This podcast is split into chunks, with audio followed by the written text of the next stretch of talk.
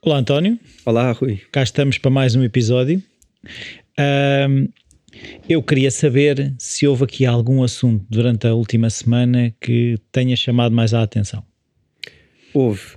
Houve. Na semana passada falámos eh, da questão da, da Tesla. Isto está a acontecer um pouco ao mesmo tempo. Ahm, eh, existe um episódio da Dogecoin e eu acho que devíamos falar sobre isto. Há quem lhe chame Dogcoin. Dogcoin porquê? Tem a ver com um cão. Ah, a- moeda, o símbolo da moeda é, é um cão. ahm, muito engraçado e muito cómico que depois diz frases. Ah, coisas como LOL, qualquer coisa. É, é muito popular o cão, é um mimi, portanto, eh, que, é, que é constantemente readaptado às coisas do momento. E o cão é super divertido eh, e está sempre a, a- mandar umas piadas. Ahm, Então eu começo a perceber é que na questão da- das criptomoedas é importante haver um personagem, não é? Porque é o, o, o Satoshi, é o cão, não é? Se calhar, olha, não tinha pensado nessa perspectiva. Se calhar, eh, se calhar é verdade. Se calhar é preciso uma história. Marketing. É preciso algum marketing. O, o Doge é a moeda mais. eh, com- eu acho que com, com um marketing mais, mais intenso.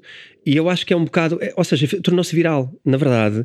Tornou-se viral. E, e- e é preciso ver uma coisa: o Doge é é uma moeda bem antiga, ok? Eh, é de 2013.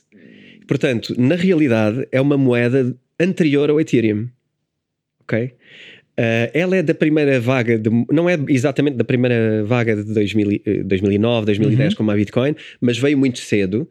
Uh, ela usa um protocolo uh, semelhante à, à Bitcoin. Uh, na verdade, é, um, é, um, é uma adaptação do protocolo da Litecoin. A Litecoin também é uma moeda que deriva totalmente da, da Bitcoin, ok? Se formos fazer aqui um ramo, a Bitcoin tem aquela emissão uh, e tem aquela limitação de, de cap e todos os princípios que já sabemos. A Litecoin é a mesma coisa, mas tem uma quantidade de moeda maior e tem uma emissão de moeda maior.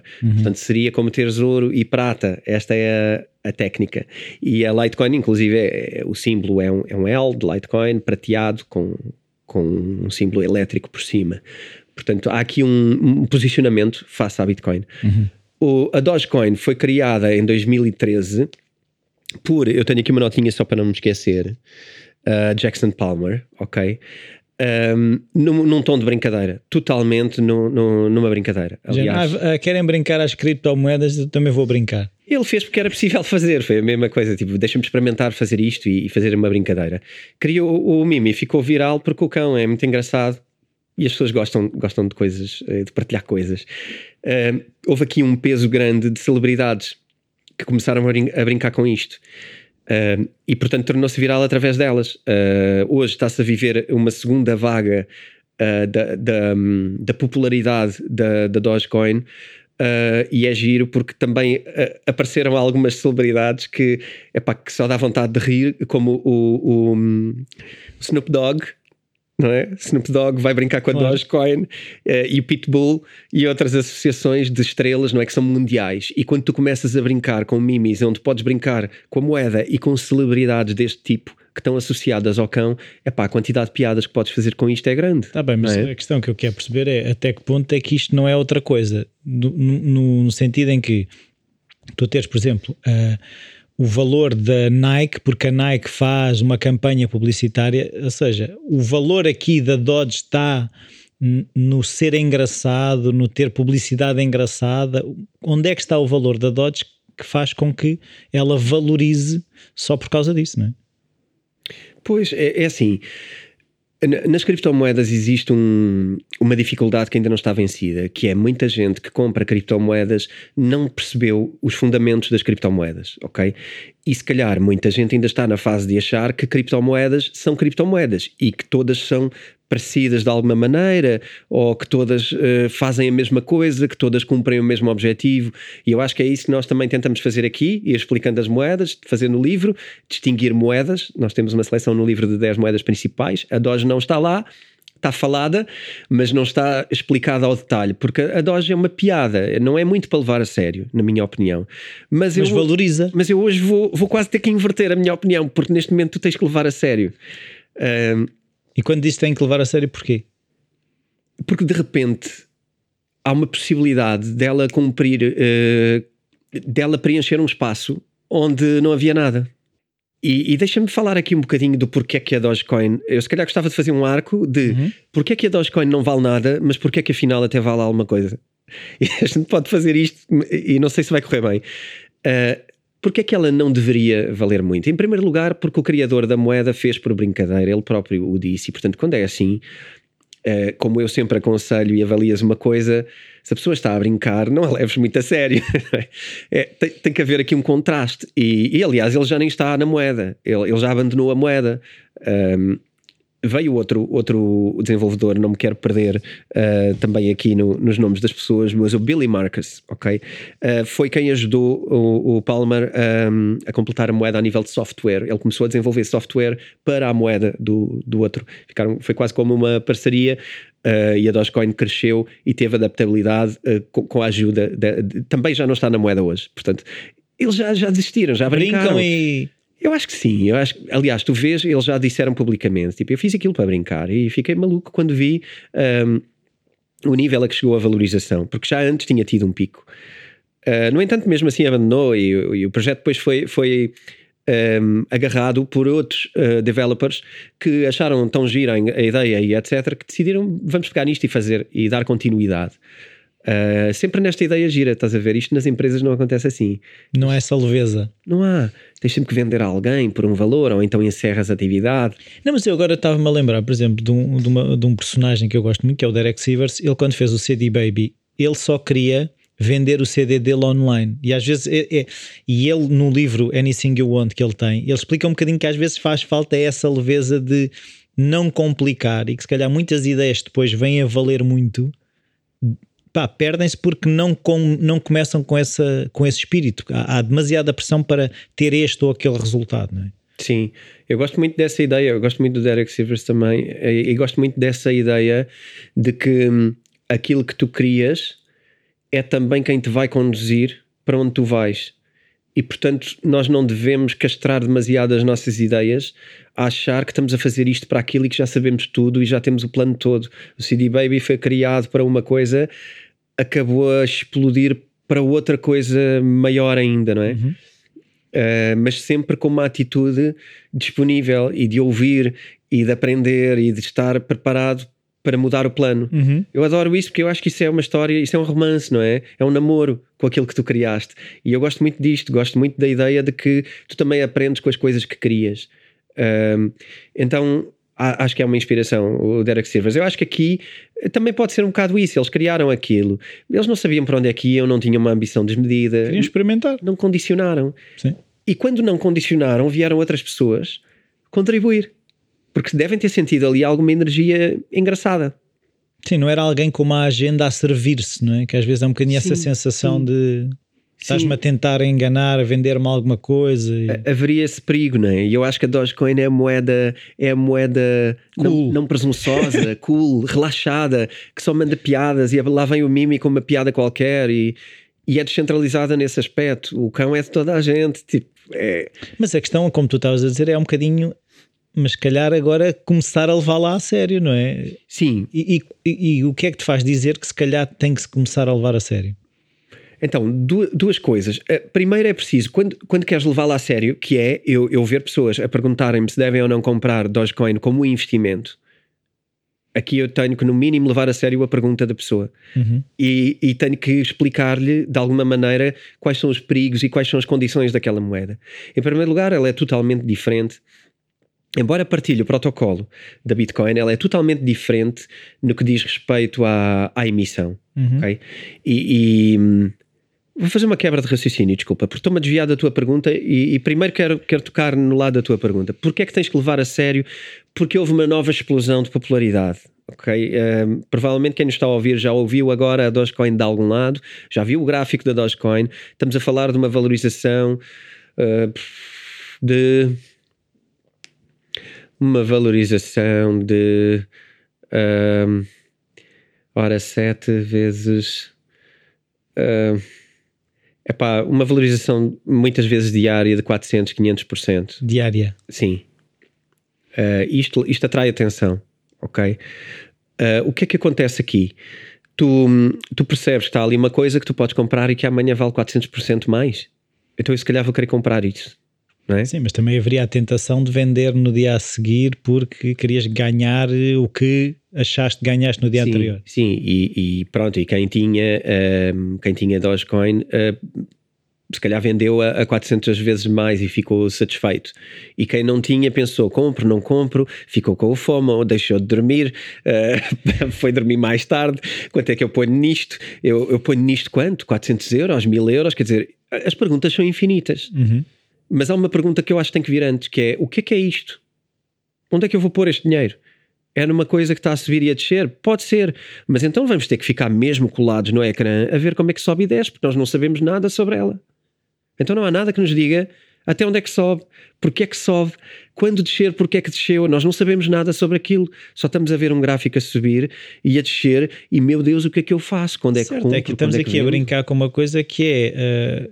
Uh, estar o valor associado a quase a popularidade. É? Imagina que era haver uma cotação de estrelas de cinema ou uma cotação de bandas de rock. É? E, e, é um bocadinho que eu estou a sentir, se calhar na Dodge, é de que forma é que tu te relacionas com ah, e agora está a dar é Beatles, ah não, agora está a dar é Rolling Stones, ou agora está a dar é, é Pearl Jam, ou agora está a dar Blackpink, ou, estás a perceber? A questão é de que forma é que tu trazes investimento para uma coisa que é tão volátil, não é? Eu estou muito entusiasmado com a tua observação, porque eu acho que isso é genial, o que estás a dizer é genial, uh, e eu acho que é isso que nós devemos começar a olhar como uh, se calhar tem aqui algum valor. Porque não estamos a falar da mesma coisa, o tipo de valor vem do outro lado. Sim, sim. Uh, vem destas brincadeiras da popularidade e até onde é que isto pode ir. E, e, hoje, aliás, é preciso. Eu agora estava a pensar, é uma lógica quase de vlogger, Instagrammer, tipo, porque depois o teu valor como vlogger e aquilo que tu cobras às empresas para falar no produto X vai, vai aumentando à medida que tu vais tendo seguidores, não é? Sim. O valor nós nunca falámos, eh, se calhar, nestes termos, mas o, o valor não existe. O valor é uma ficção nossa, ok? O valor é uma percepção só. Uhum. É uma. É uma, uma atribuição, não é? é? Uma, é uma tentativa de materializar uma percepção, mas é uma ideia. O valor é uma ideia. Quando tu tens uma coisa colecionável e tu estás disposto a dar 100 mil dólares por ela e eu estou disposto a dar mil, qual é o valor dela? O valor dela não é nenhum. O valor dela é uma percepção. É a diferença entre a tua percepção e a minha e a quantidade de percepções. Se as percepções forem muitas a 100 mil, vai tender para 100 mil, mas vai haver sempre gente que só dá a mil. Portanto, aquilo não tem valor nenhum. O valor intrínseco das coisas não existe. Uhum. Não há um valor intrínseco para nada. Eu gosto muito desta caneca, mas tu podes não querer saber. E, portanto, o valor intrínseco não existe. E o valor da nossa moeda também não existe. Também é uma percepção. Tanto que tu vês, quando há medo, quando há medo de uma guerra, o valor da moeda desses países cai. Quando há uma vitória numa batalha, isto é histórico, eh, quando há vitória numa batalha, o valor da moeda sobe. Portanto, o valor é uma percepção. Sobretudo, o que existe no mundo é uma percepção. E, portanto, aqui a Dogecoin deve ser o expoente máximo disto. Eu gostei muito do que tu disseste, porque tu, tu atalhaste mesmo para aí. Eu acho que estás mesmo a tocar no ponto certo. Que é o valor da Dogecoin pode ser uma percepção, pode ser uma popularidade que ela tem. E a verdade é que o Elon Musk falou nela na brincadeira, uh, meteu um, o Doge e To The Moon, porque é conhecidíssimo o, o cão o Dogecoin está sempre a brincar com as criptomoedas, a gozar, que é to the moon, e lá está o cão, o cão tipo com a lua atrás e um, um foguetão. Não, eu agora estava a pensar que se calhar às tantas é a mascote deste universo, não é? Acaba por ser. É, mesmo quem, quem, quem olha para os valores um, para os, não é os valores, mesmo quem olha para as regras que a Dogecoin tem e percebe bastante de criptomoedas, tem Dogecoin, ok? Uh, eu tenho. a maioria das pessoas que eu conheço tem e não querem vender. As pessoas brincam a dizer: Não, eu tenho os meus Doge lá, eu tenho lá um bocadinho. Um, existe esta, este carinho, uhum. ok? Uh, mas existe, uh, neste ambiente de quem conhece bem a moeda, existe um, uma expectativa muito baixa. Existia até agora uma expectativa muito baixa em relação à possibilidade da moeda. Um, aqui era importante dizer também porque é, que, porque é que achamos que não vale nada. As pessoas estão a ouvir e se calhar não percebem porque é que nós dizemos que não tem grande valor. Uh, o valor da moeda ainda hoje é, é, é, cêntimos, ok? Ela disparou loucuras, mas cêntimos. ela está a valer hoje, creio que 8 cêntimos. Uh, portanto, estamos a falar de um Se quiserem entrar, Se quiserem entrar, está a 8 e dizer que têm Dodge. Sim, sim, só para dizerem que têm. Uh, eu usava o Dodge na, Cool Kids. Fazem parte dos Cool Kids. Eu acho que sim, passas a fazer parte do, do pessoal que tem Doge, é, é giro. O que é que acontece? Ao contrário da Bitcoin, esta é uma moeda inflacionária. E se a Bitcoin, por cada bloco, vamos um bocadinho técnica só, para, para concretizar aqui. Uh, a Bitcoin tem, tem a questão de só vão existir 21 milhões de moedas, uh, e é por isso que tem raridade e que tem todas as coisas que falámos, como o ouro, a um material raro. A Dogecoin não tem limite. Ah, é como os, como, como os governos podem imprimir. É como a fiat currency, é para sempre. Agora, não é tão mau como, como a fiat currency, porquê? Porque tu sabes quanto é que aumenta e quando. Ok. No caso da fiat currency não sabemos, não é? É como o governo dá americano está a imprimir loucuras e nem sequer é muito público, tipo, até aparece, mas se fores procurar a quantidade de euros impressos é muito difícil de descobrir. Ah, e não sabemos quanto nem quando. Ah, no caso do Doge, ao menos sabemos. É uma barbaridade que é impressa, digo-te já. é uma barbaridade. Para teres noção, são impressas 10 mil moedas por minuto. Ok? Ahm, isto no tal ah, bloco. Portanto, na Bitcoin, neste momento está a imprimir 4 moedas por bloco de 10 minutos, ah, em média, de 12 minutos em média. Aqui imprime 10 mil moedas por minuto. Portanto, além de imprimir uma quantidade ah, enorme, e aqui se começa a perceber porque é que as pessoas dizem às vezes, mas isto são criptomoedas, porque é que uma vale 40 mil euros e a outra vale 7 cêntimos? Eu vou comprar esta. Não, porquê? Esta é ilimitada, estas são 10 mil por minuto. Portanto, há uma, há uma fartura de oferta. Isto é como tu, ah, sei lá, se a Bitcoin é ouro, isto é trigo. Ora é. Ou, ou, ou a areia não é emitida, é limitada. Quer dizer, não sei, se calhar é emitida pela erosão. Portanto, também há aqui eh, toda uma, uma história. Mas, mas é uma coisa que há com fartura. Há com fartura e nunca vai poder subir a esse tipo de valores. Mas, lá está, subir valor face ao anterior valor, ganhaste dinheiro. Portanto, há que ver se é especulativo ou não. Deixa-me dizer também uma coisa que eu acho que Mas muita... é que é assim, é 400% se tu investires 1000 e se valorizar 400%, tu estás automaticamente a ganhar muito dinheiro. Muito dinheiro. É verdade. E é aí que tu dizes: eu tenho que levar isto um bocado mais a sério. Pela valorização, não pelo valor em si. Sim, e, e pela forma como ela pode ou não ser aceita pelas pessoas. E afinal, que valor é que ela pode ter? Porque é totalmente um mistério. É totalmente um mistério para mim qual é o valor que a Dogecoin pode vir a ter. Ahm, e eu também fico entusiasmado com algumas outras coisas na Dogecoin que são carismáticas de facto. A Dogecoin patrocinou Uh, com a oferta de moeda e que depois é convertida em euros e com apoios. Um, a equipa olímpica uh, de Cuba nos Jogos Olímpicos uh, de Inverno uh, para criarem a equipa deles, daqueles trolleys. Eu agora falha-me o nome, mas aqueles trolleys de alta velocidade. Sim, bobsleigh, sim. Pronto, ok. Uh, foi patrocinado. Uh, a Dogecoin também patrocinou uma equipa da NASCAR com o Doge à frente, um enorme símbolo. Isto tem que ser visto. Pá, vão a algum lado e vejam. É brutal, está mesmo engraçado. Um carro da NASCAR com o Dogecoin em cima e foi patrocínio. Ok? Pagaram para ter o símbolo para apoiar a equipa. Mas aquilo que eu não estou a perceber é: a Dogecoin é uma empresa. A, questão é quem é que faz esse investimento? Quando tu dizes "E patrocinou, mas quem é que patrocina? Neste momento acabas por ter uma equipa de decisão, não é? Tu tens os developers. Ah, novos developers pegaram, pegaram na Dogecoin. Ou seja, mas E- existe um board da Dogecoin? Existe um board em Mas existe um board da tudo. Bitcoin? Sim, uh, para tomar decisões, sim, existe. E quem é que os nomeou? Ou seja, se, o Satoshi desapareceu, Certo. quem é que nomeou? Ou seja, quem é que se pode intitular board da Bitcoin? Eles não são eleitos e eles não têm poder uh, absoluto. Eles são um, eles são porta-vozes daquilo que é votado para ser desenvolvido. E quem é que vota? eles um, vota quem tem direito uh, a- basicamente tu tens nodes principais e votam os nodes principais.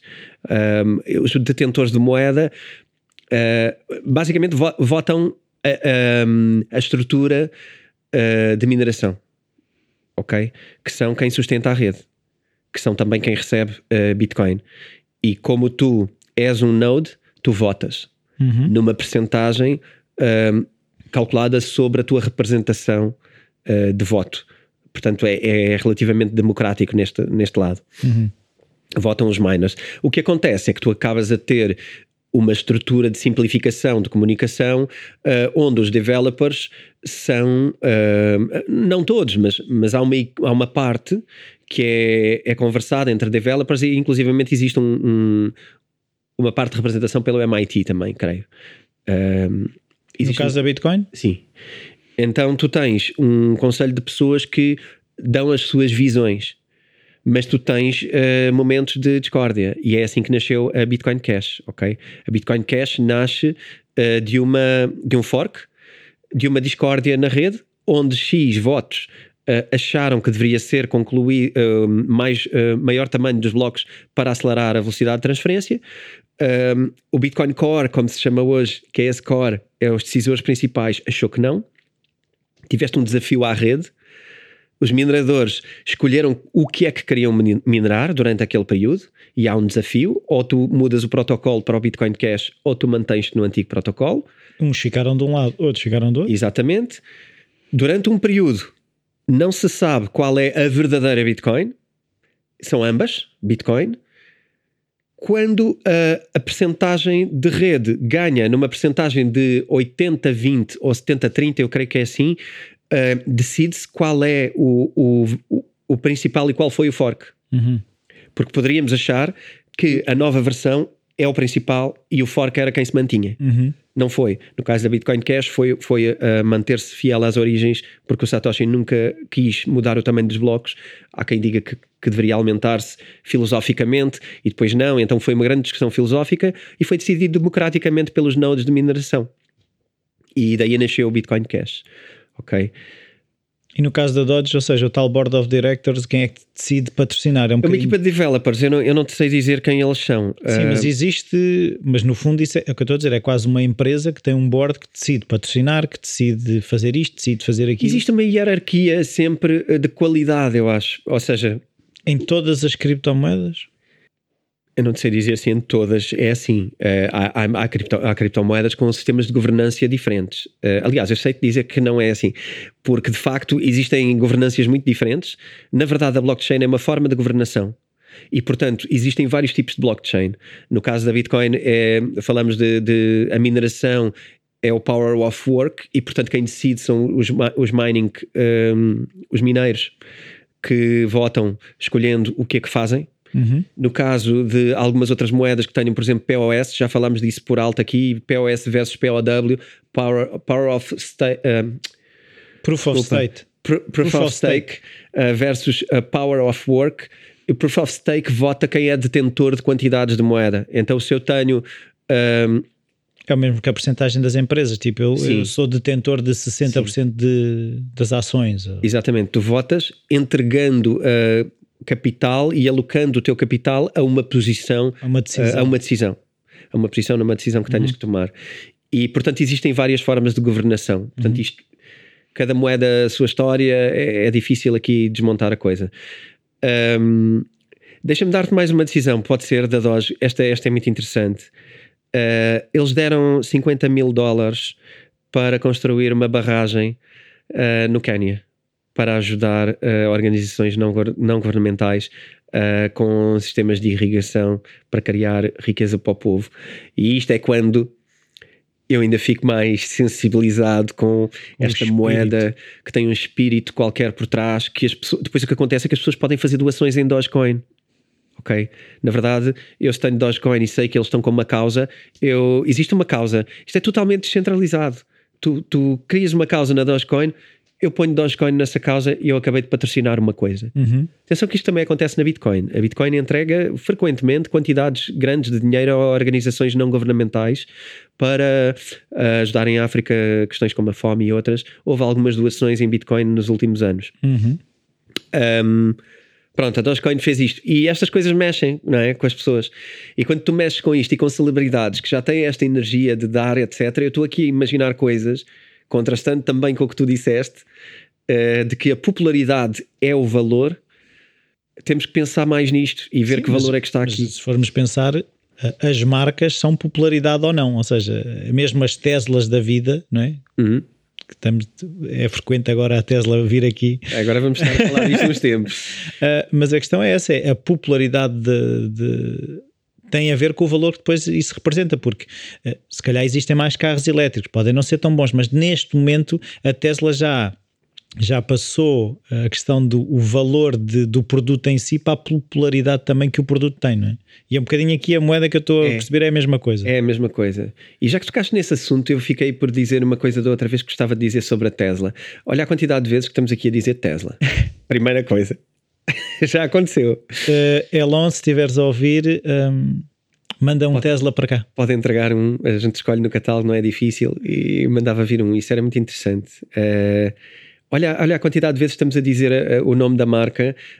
Um, olha o quanto ela está a colar a esta imagem de criptomoedas uhum. através do Elon Musk na sua postura.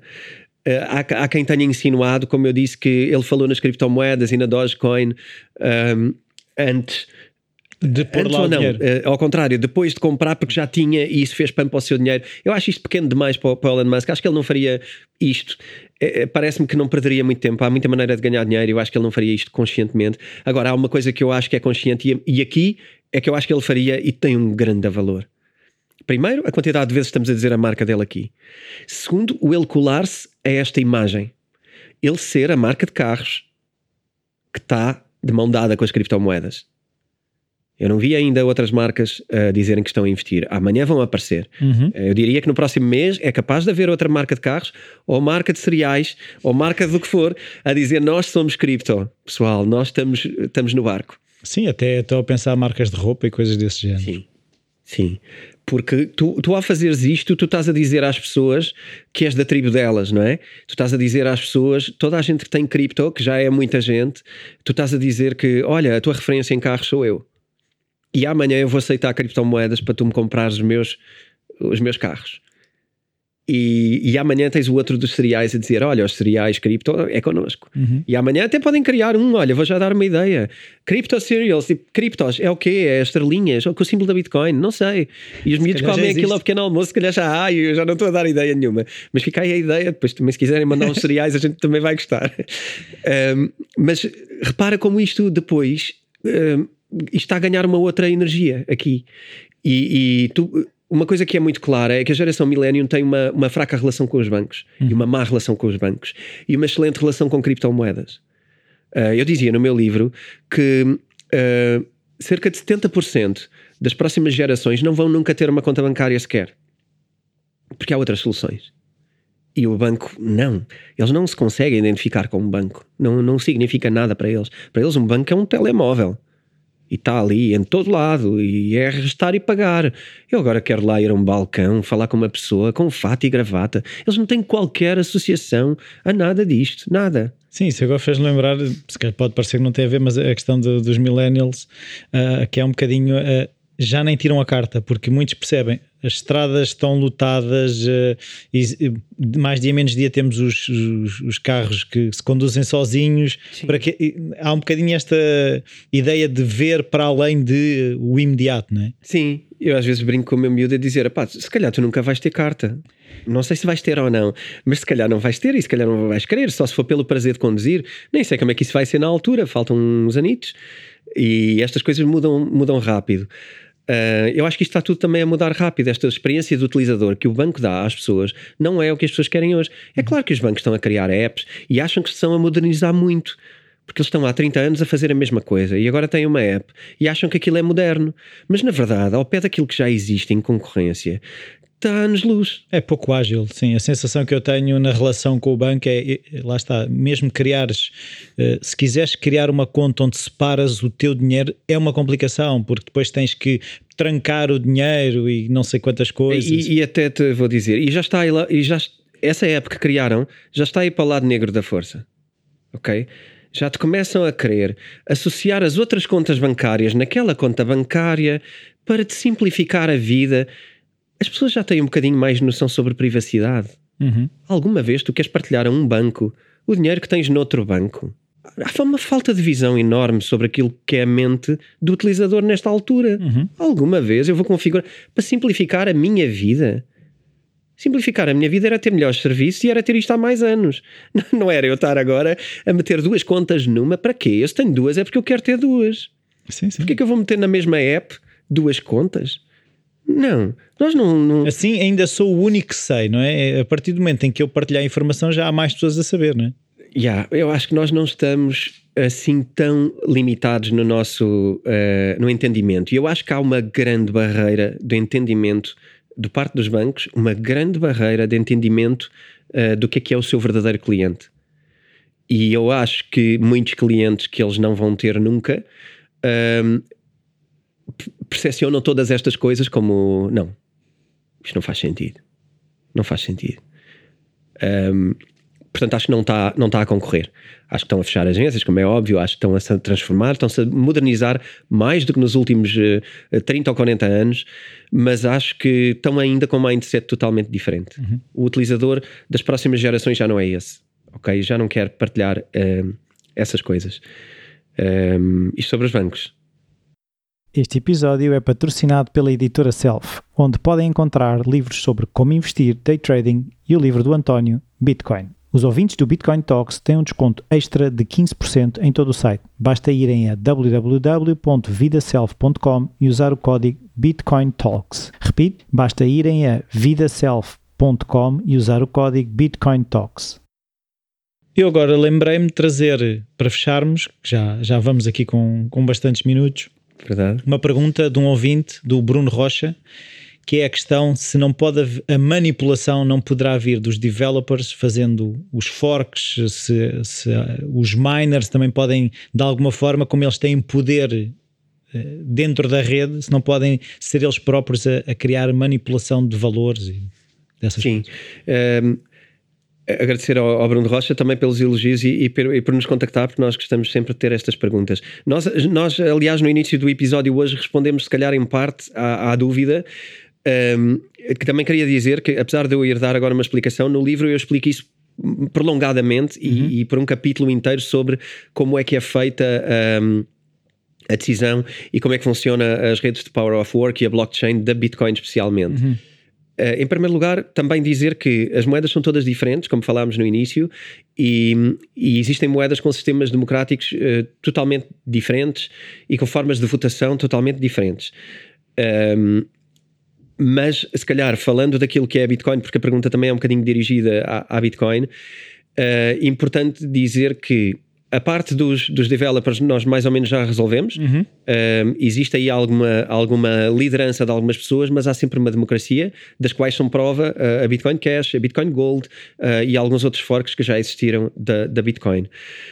Um, importante também dizer que cada moeda que nasce de um fork é tão importante quanto o valor que ela tiver para as pessoas. Mais uma vez, o valor é uma percepção.